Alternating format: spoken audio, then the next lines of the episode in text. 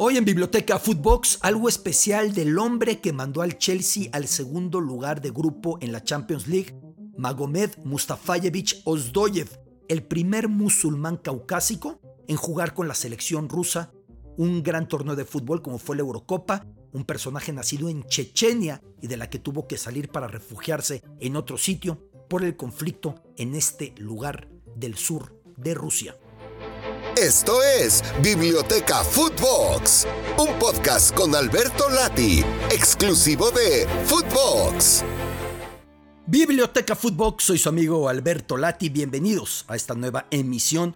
Nos vamos acercando, y lo digo con mucho honor, con muy renovado compromiso, nos vamos acercando a la emisión 100 de estos podcasts de esta Biblioteca Footbox, con profunda gratitud porque ustedes lo han convertido en uno de los más queridos, de los más escuchados, de los más buscados, y para que esto siga jalando como ha jalado, para que siga funcionando como ha funcionado, me es imprescindible y se los pido con súplica que me sigan mandando sugerencias, observaciones, ideas, imposiciones, lo que digan para tener nuestros temas y que esta biblioteca Footbox siga siendo compartida, una biblioteca pública, abierta, a la que todos entramos y vamos sosteniendo a cada podcast una serie de libros juntos, pero en audio. En esta ocasión, el conjunto del Chelsea perdió el primer sitio en su grupo de la Champions League, luego del postrero empate, agónico empate del Zenit de San Petersburgo. El Zenit igualó a 3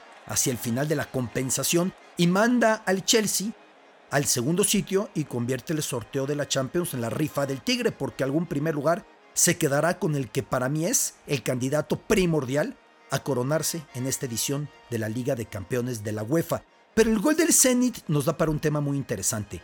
Lo anotó Magomed Mustafayevich Ozdoyev. Magomed Mustafayevich Ozdoyev. ¿Quién es Magomed Ozdoyev?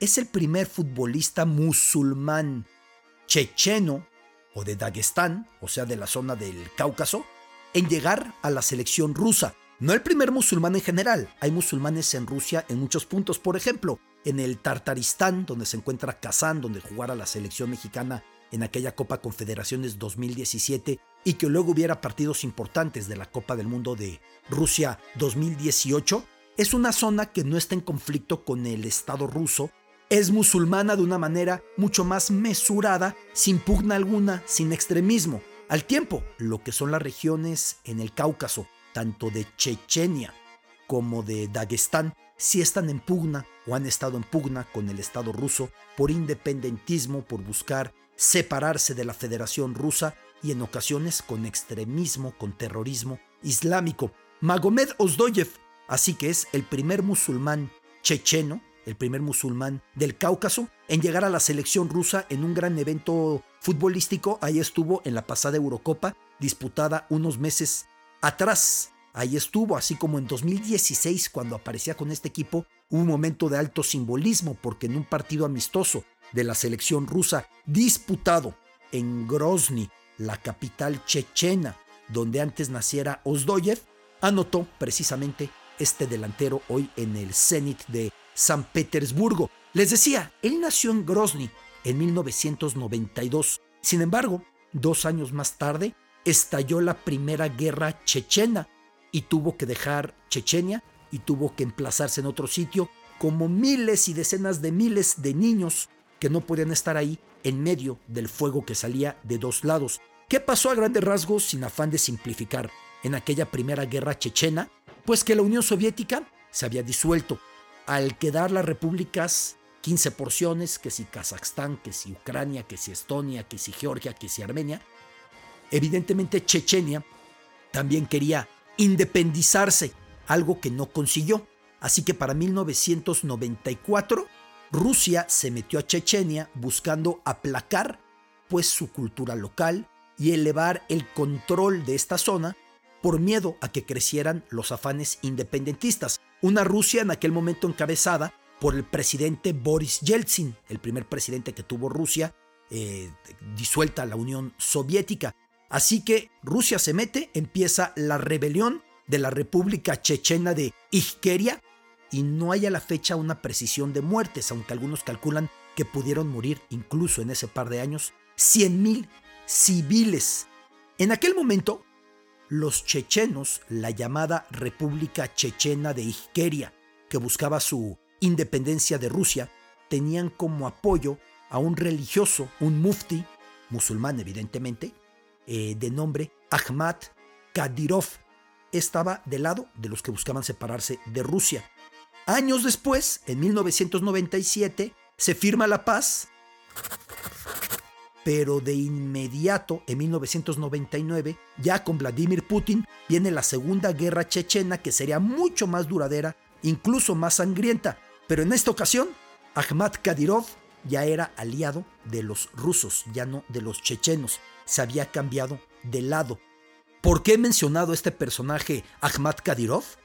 Porque hoy por hoy el equipo de fútbol de Grozny, capital chechena, se llama Ahmad en su honor.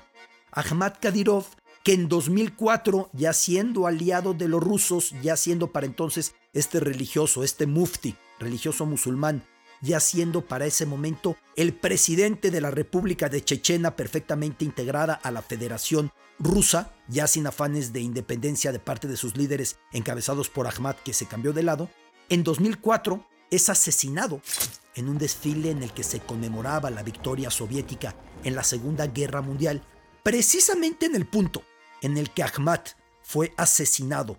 En aquel desfile, se iba a construir el hoy estadio del club Ahmad, el club que lleva su nombre. ¿Y cómo se llama el estadio? El Ahmad Arena, porque fallecido Ahmad Kadyrov iba a tomar el gobierno muy pronto su joven y muy escandaloso y muy polémico y muy futbolero hijo, Ramzan Kadyrov, quien a la fecha es el presidente de Chechenia, dejando muy claro, a veces nos confundimos cuando escuchamos el presidente de la República de Chechenia. Sí, una república afiliada a la Federación Rusa, ya sin separatismo. Es muy cercano a Vladimir Putin, es muy cercano al Kremlin, es muy cercano a todo esto, pero a cada momento hace un escándalo. El equipo de fútbol en el que alguna vez jugara Magomed Mustafayevich Ozdoyev, este personaje, reitero, el primer musulmán del Cáucaso que jugara con la selección rusa, un mega evento deportivo como lo fue la reciente Eurocopa de Naciones a mediados de este 2021, el equipo por el que él pasara ha tenido muchos nombres.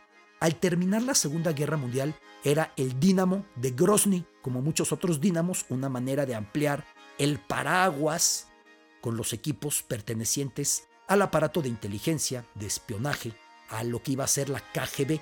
El Dínamo terminó por cambiar de nombre varias veces hasta que quedó como el club Terek. Y como Terek fue, como jugó ahí, este futbolista Magomed Ozdoyev. Finalmente, en 2017, el nombre del Terek cambió a Ahmad en honor de Ahmad Kadyrov. Lo mismo el estadio, construido donde se dio el atentado en el que murió el que fuera el presidente checheno, el que se cambiara de bando, empezara siendo separatista y luego se fuera del lado de los rusos. Lo mismo el estadio eh, ahí se iba a construir en donde él falleció, que es la cancha en la que juega este conjunto. Este personaje, el hijo de Ahmad, el hijo del hombre que da nombre al equipo, valga la expresión, su hijo Ramzan, es muy futbolero, le decía yo. En 2011 organizó en Grozny, en la capital chechena, un partido de fútbol contra estrellas brasileñas y gastó mucho dinero para que de verdad fueran leyendas. Iba Dunga, iba Romario, iba Bebeto, iba Cafú, y en aquel partido Kadyrov se metió al juego y anotó dos veces, aunque finalmente perdería 6 por 4 ese juego. Había un profundo simbolismo en ese partido porque en los primeros 2000 pasaron largos seis años en los que el club Terek, el Terek como se llamara el Ahmad en la etapa anterior, no pudo jugar en Chechenia. Se tuvo que mudar al vecino Stavropol, donde no hay amenaza o donde no había una amenaza terrorista. Algo parecido a lo que viviría un equipo que estuvo muy en boga unos años atrás. ¿A usted le suena si yo le menciono el nombre de un equipo llamado Anji Mayakala?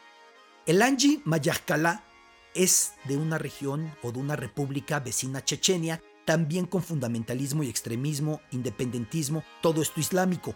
El Dagestán. Dagestán que es, al igual que Chechenia, un lugar donde ha tenido una confrontación directa el Estado ruso contra el independentismo y contra el extremismo islámico. Ahí jugó Samuel Eto'o. Se lo llevaron a Samuel Eto'o poniéndole 20 millones de euros netos al año. Ni más ni menos, el dueño millonario del equipo en aquel momento, un oligarca, Suleiman Kerimov, también se llevó para allá a la leyenda holandesa de la dirección técnica, Gus Hiddink, pagándole otro dineral. Lo que tenía que hacer este equipo de Lange, y luego Samuel Eto'o me explicó bien esa historia en alguna charla, era entrenar a diario en Moscú, cómodos, seguros, viajar 1600 kilómetros cada que era local, pongan comillas muy grandes al decir local, jugar sus partidos en el Dagestán, terminar el juego y de regreso 1600 kilómetros hasta Moscú, porque todo esto se dio en tiempos en los que había una inseguridad muy profunda en el Dagestán y no podían estar ahí.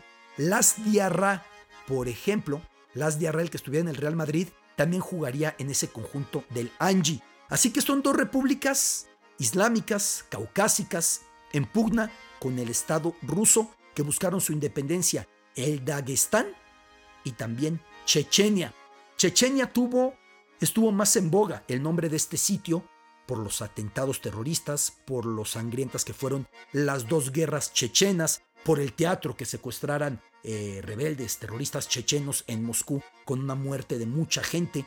Por atentados terroristas recientes, Dagestán fue el que estuvo en boga porque por ahí hubo un atentado en el metro de San Petersburgo en 2017 que puso a temblar a la FIFA con la Copa del Mundo tan cerca. Para el Mundial 2018, Chechenia, de la mano de su poderoso y futbolero presidente, de la mano de su presidente Kadyrov el segundo, el hijo del que fuera asesinado, quiso tener sede mundialista. Hizo movimientos, hizo política, llevó a la FIFA. No los convenció por el miedo de la FIFA a que pudiera haber un atentado ahí en pleno mundial. Lo que sí consiguió fue que el futbolista musulmán más importante del mundo, el más destacado de la actualidad, Mo Salah, entrenar ahí, porque Grozny, porque Chechenia se convirtió en la sede del campamento de la selección egipcia durante la Copa del Mundo de Rusia 2018 y apareció ahí, por supuesto, Ramzan Kadyrov abrazando a los jugadores, llevándolos a la mezquita. La mezquita, por cierto, también se llama Ahmad, como el equipo, como el estadio, como su papá que muriera en aquel atentado. Llevaba a los jugadores y hubo muchas críticas porque Ramzan Kadyrov ha tenido momentos de represión hacia la comunidad LGBT, hacia los homosexuales, hacia los gays, hacia la diversidad sexual, de una manera muy severa, y Egipto aparecía con él paseando y todos tan hermanos, pero así pudo utilizar él la Copa del Mundo, sin tener partidos del Mundial, para por lo menos recibir al futbolista musulmán más destacado del planeta, Mo Salah. Todo esto en Grozny, todo esto en Chechenia, todo esto en el lugar que vio nacer a Magomed Mustafayevich Ozdoyev, el primer musulmán del Cáucaso, también el primer musulmán checheno en jugar con la selección rusa, un gran evento deportivo como lo fue la Eurocopa, ese Ozdoyev al que va a soñar el Chelsea, porque el gol que le hizo empatándole a tres a favor del Zenit de San Petersburgo, mandó al Chelsea al segundo lugar de grupo y así entrará al sorteo de la Champions League. Fútbol en Chechenia, que por otro lado, y ya cerrando, le platico que chechenos en la diáspora, chechenos que viven fuera de Rusia, han fundado su equipo nacional de fútbol, evidentemente no reconocido por la FIFA, buscando elevar el apoyo, la notoriedad a la causa de un país que no existe y que no es reconocido más que como una región una república que forma parte de la Rusia actual. Biblioteca Footbox. Soy su amigo Alberto Lati. Esto es Biblioteca Footbox, un podcast con Alberto Lati, exclusivo de Footbox.